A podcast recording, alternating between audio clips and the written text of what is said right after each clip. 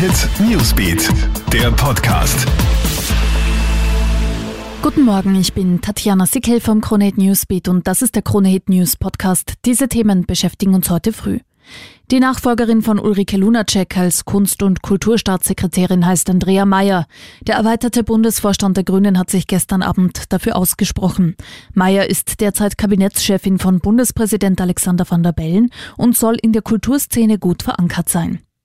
Wir schauen nach Wien. Da ist es gestern in einer Obdachlosenunterkunft im Bezirk Hitzing zu einem Polizeigroßeinsatz gekommen. 120 Obdachlose, die unter Quarantäne gestellt wurden, haben gegen den Menüplan protestiert und deshalb randaliert. Außerdem ging es um fehlende oder auch zu spät verteilte Medikamente, die als Drogenersatz dienen. Es kam zu tumultartigen Szenen. Teilweise sind sogar Möbel durch die Luft geflogen. 30 Polizisten mussten anrücken. Die Situation habe sich aber mittlerweile wieder beruhigt.